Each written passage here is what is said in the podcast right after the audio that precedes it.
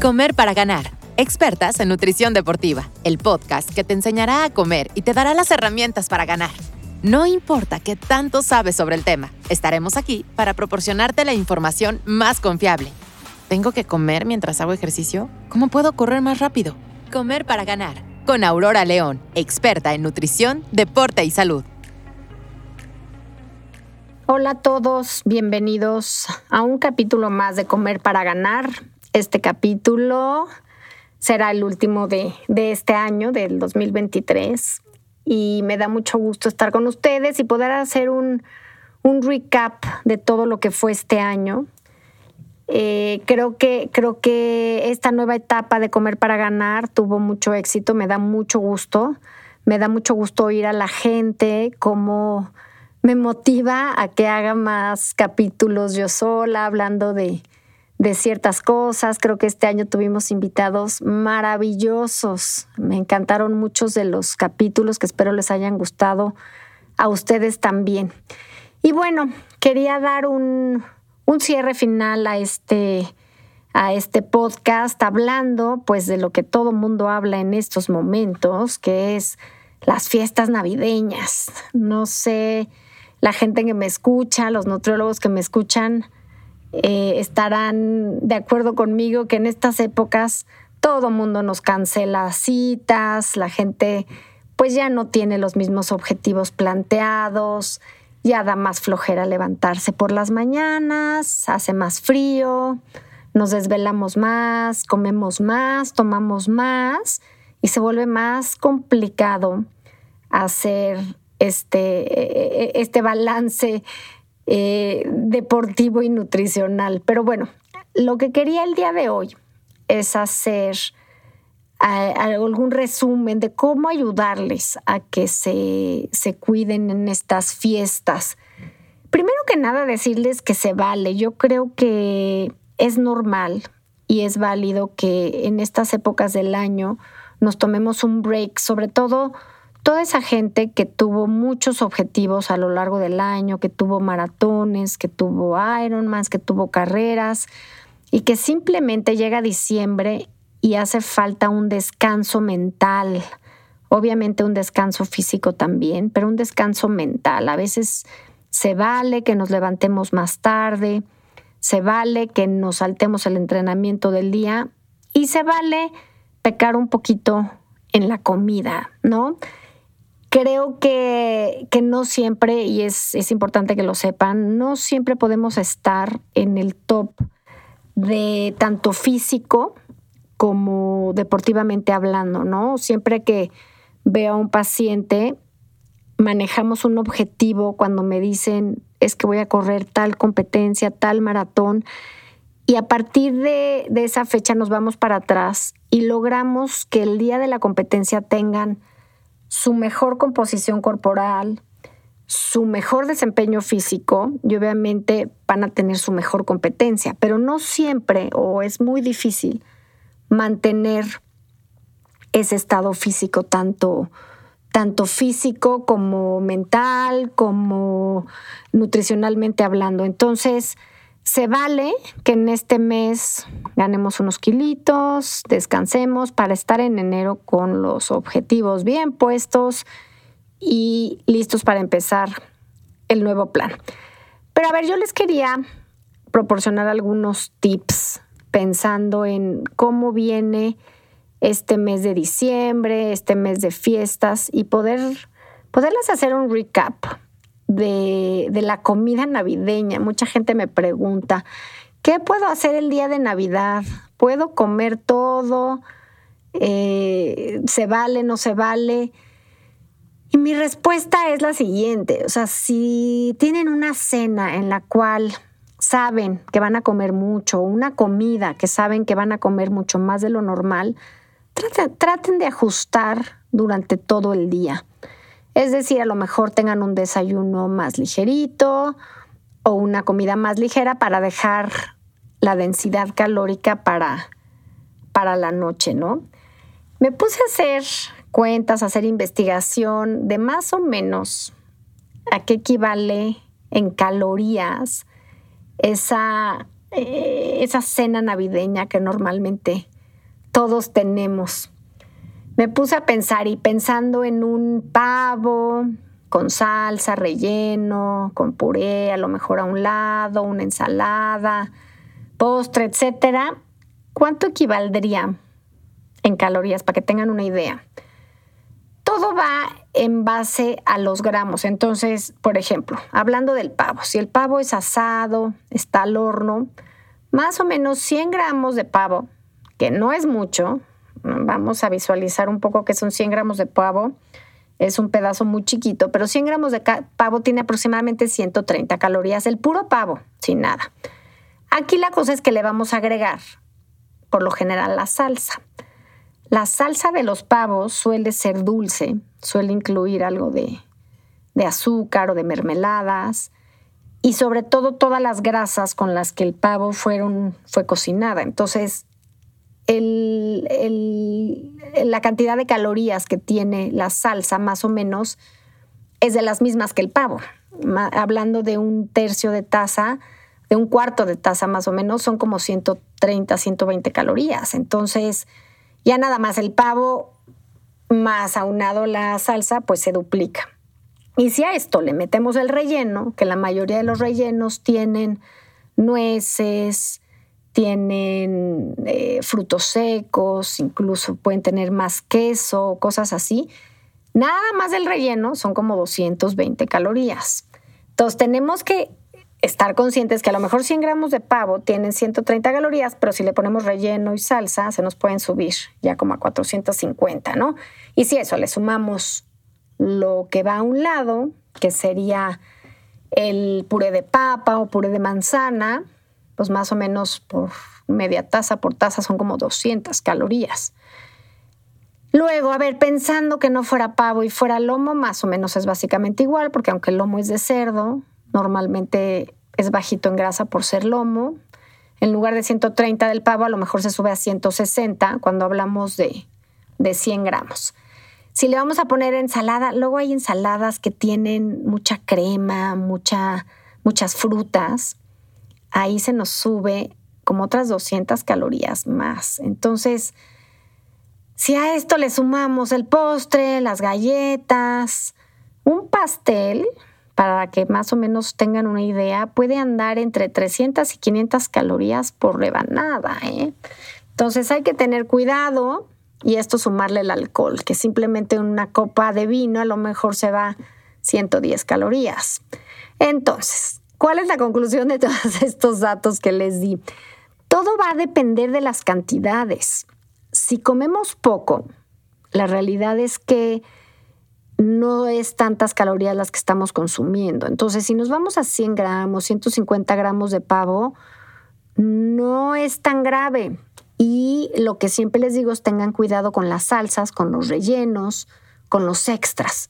Entonces a lo mejor valdría la pena irnos por una cantidad un poquito más grande de pavo, con muy poca salsa, y agregarle guarniciones que no sean tan calóricas, es decir, guarniciones que no tengan crema, que no sean cremosas, por ejemplo, que no tengan muchas, muchas nueces, muchos frutos secos, y con eso disminuimos mucho el total de las calorías.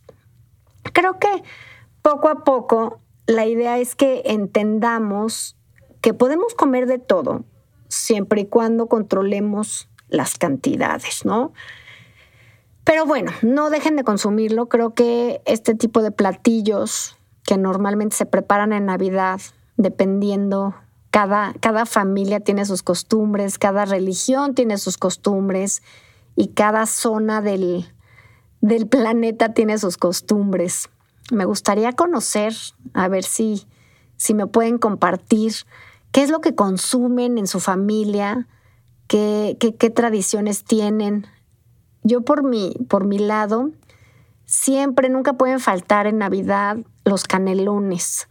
Mi mamá es de origen española y los canelones es algo que siempre hacía mi abuela. Entonces, en mi casa, además del pavo, que a mí el pavo me gusta mucho, nunca puede faltar los canelones. Entonces, platíquenme qué es lo que, lo que comen en su casa. Pero bueno, hablando un poco del total de cuánto equivale, por ejemplo, esta comida de pavo con relleno, salsa, eh, vino, puré de papa, botanas, etcétera, estamos hablando que van a ser como 1700 calorías únicamente de una comida.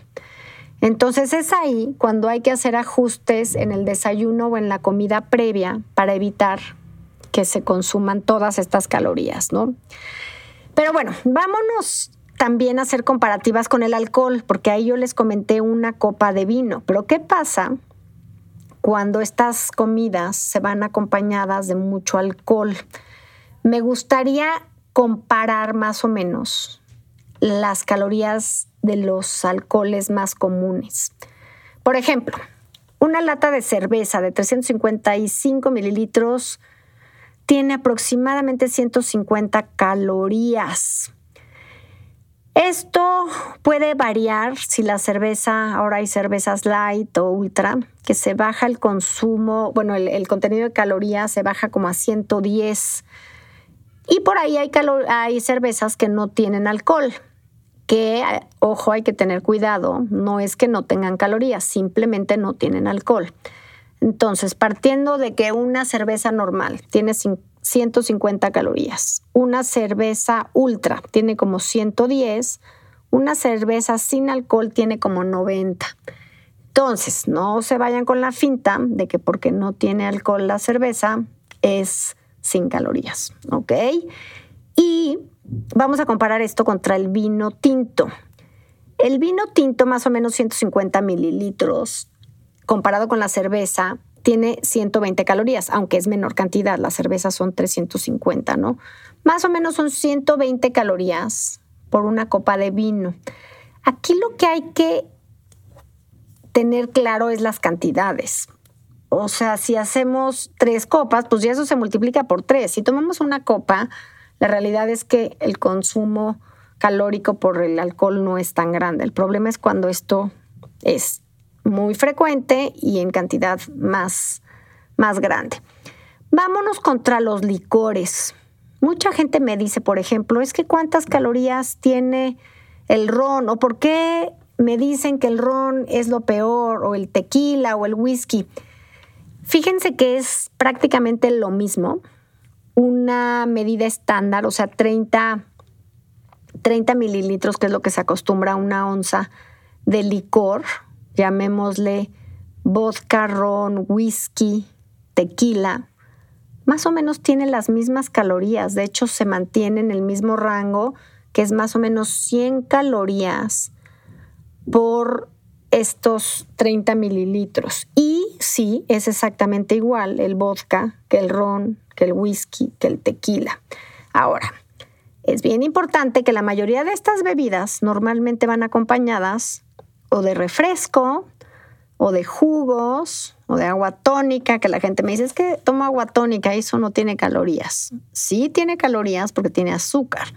Aquí el problema de todas estas bebidas destiladas es que siempre van acompañadas con algún tipo de bebida dulce. Entonces, siempre que puedan, traten de consumir estas bebidas con agua, con agua mineral o solas, solas en el caso, por ejemplo, del tequila, del, mezcal, mejor tomarlo solo que con alguna bebida que tenga, que tenga azúcar, porque luego todas estas bebidas preparadas, que están ahorita muy de moda, siempre van acompañadas de algo dulce.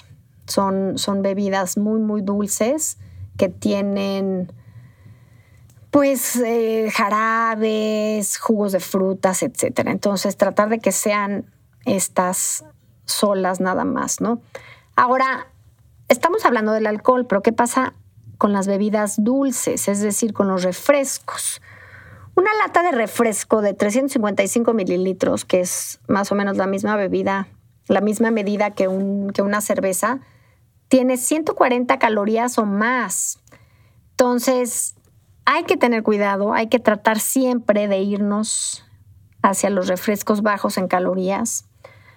No es que esté recomendando consumir refrescos bajos en calorías, pero por lo menos la parte del azúcar no la tiene. Entonces ahí estaríamos no contando esas calorías que tendría un refresco que tenga azúcar, ¿no? Entonces siempre tratar de irnos hacia bebidas sin calorías en cuanto a refrescos, ¿no? Esto yo lo quería comparar porque mucha gente me dice, ¿cuánto equivale X calorías en ejercicio? Más o menos cuando hablamos de 150 calorías, por ejemplo, que tiene una cerveza o que tiene el refresco, estaríamos hablando algo similar a 20 minutos de trote, por ejemplo. ¿No? Entonces, e, esa copa extra no es que tengamos que gastar 120 este, minutos de ejercicio, pero más o menos que se den una idea que ese es el equivalente. 20 minutos de trote más o menos el gasto energético es de 150 calorías y lo que nos proporciona 150 calorías es una lata de cerveza, ¿no? Más o menos es prácticamente igual si fuera ciclismo, serían también 20 minutos. Si fuera saltar la cuerda, a lo mejor 10, 15 minutos. Pero más o menos es 20 minutos de actividad física no muy, no muy intensa, ¿no? Para, para los que me preguntan constantemente que cuántas calorías equivale cierta comida. Pero bueno, ¿qué me gustaría que se queden con este podcast. Hay que tratar de moderar. Creo que moderar o moderación es la clave de esto. Sí es bien importante que disfruten, que coman de todo, pero la moderación es la clave. Traten de comer porciones chiquitas. Si van a tomar copas, pues que sea una, dos máximo y no, no tomarte siete copas en una noche, más el pavo, más el relleno, más la salsa ser como un poquito más cuidadoso en el total de lo que se está consumiendo, comer consciente y saber lo que estamos comiendo, servirse en un plato todo desde un principio, creo que nos ayuda mucho porque visualmente vemos cuánto estamos comiendo. Si empezamos de poquito en poquito o con un buffet que vamos llenando el plato y otro plato y otro plato, no tenemos claramente cuánto es lo que estamos consumiendo. Entonces, comer conscientemente sería otra recomendación. Planificar las comidas es lo que les decía. Si, si, sabemos que vamos a tener una comida muy pesada, muy alta calóricamente, tratar de hacer las otras no tan altas. Entonces, al final del día logramos ese consumo calórico total, aunque esté dividido en, eh, de diferente manera, ¿no? A lo mejor poco en los desayunos, este, más a una comida y para poder compensar si vamos a, a tener excesos, ¿no? Ahora, ¿qué pasa si salimos de viaje? Volvemos a lo mismo que les he recomendado, hay que investigar dónde se puede comer. Si llegan a un Airbnb, traten de comprar comida, cocinarla para no caer en comer comidas en restaurantes todo el tiempo, porque ahí es muy difícil controlar cómo preparan las comidas en los restaurantes, las cantidades, que normalmente van a ser mucho más de las que estamos acostumbrados, ¿no? Además de que si lo preparamos personalmente, pues los alimentos serán más frescos, los vas a poder escoger personalmente en los mercados, en los supermercados y podrás evitar esos excesos de grasa, ¿no? Hacer listas, a mí eso me gusta mucho cuando llego de viaje, hacer una lista de qué hace falta antes de ir al súper y comprar todo lo que se va antojando. Nunca ir con hambre al súper para no abusar y comprar de más. Pero bueno, este, controlar las porciones, eso es otra importantísimo cuando uno se sirva en un plato, que, podamos tener exactamente las cantidades que queremos comer, ¿no? Otro punto importante sería la hidratación. Les recomiendo que siempre tomen mucha agua, que estén bien hidratados, sobre todo si están consumiendo mucho alcohol, que lo estén acompañando de agua, porque eso va a ayudar a hidratarse. Sabemos que el alcohol deshidrata. Entonces, si estamos al mismo tiempo consumiendo líquidos, vamos a evitar esas posibles deshidrataciones provenientes del alcohol. Entonces vamos a tratar de consumir bien líquidos, evitar los refrescos. evitar tantas, el tanto consumo de bebidas alcohólicas, tener una moderación. Y lo que siempre les voy a decir es que traten de hacer ejercicio, aunque sea no tan planeado, no tan intenso, no entrenamientos fuertes, pero sí, siempre traten de, mantenerse activo aún en las vacaciones. Nunca dejen de, meter su ropa deportiva cuando, cuando hacen maletas. Creo que eso es indispensable. Me ha tocado gente que estoy de viaje y les digo, vamos a correr. me dicen, es que no, no traje tenis. Y ¿cómo? Y salir de viaje sin, sin meter ropa deportiva, tratar de no, porque ya está el primer pretexto. En fin, les deseo que tengan un buen final de año. Les deseo que tengan muchas metas para el siguiente año. Y aquí en Comer para Ganar tenemos mucho, mucho, mucho material para trabajar el próximo 2024. Los vuelvo a invitar a que nos escriban con dudas, con comentarios. Quiero hacer un par de podcasts donde me dedique única y exclusivamente a contestar esas dudas, aclarar esos mitos sobre la alimentación, esos mitos sobre la nutrición deportiva. Entonces, sí los quiero invitar a que me den, me den retroalimentación, que me den preguntas, me den temas a discutir para que esto no sea solo mío, sea de todos ustedes. Me encanta que me escucha, me encanta tener sus comentarios y los espero aquí eh, a, inicios del 2024. Vamos a tener muchos, muchos invitados. Ya tenemos muchos capítulos grabados, o sea que les puedo anticipar que tenemos unos invitados de primer nivel. También les, les pido me digan a quién les gustaría que entrevistáramos. Si ustedes quieren participar en Comer para Ganar, también escríbanme para tener podcast acerca de ustedes, hablar acerca de la gente que nos escucha. En fin, les deseo lo mejor, no sin antes dejar de agradecer a la Federación Mexicana de Nutrición Deportiva, a Deporte, a toda la gente de NutriTrain que nos ayuda a, a realizar este podcast y espero verlos, escucharlos más bien, en el 2024. Les mando un abrazo y felices fiestas. Esto fue Comer para Ganar. Un episodio más hablando de lo que sí es verdad en temas de nutrición, deporte y salud con Aurora León. Síguenos en arroba Comer para Ganar.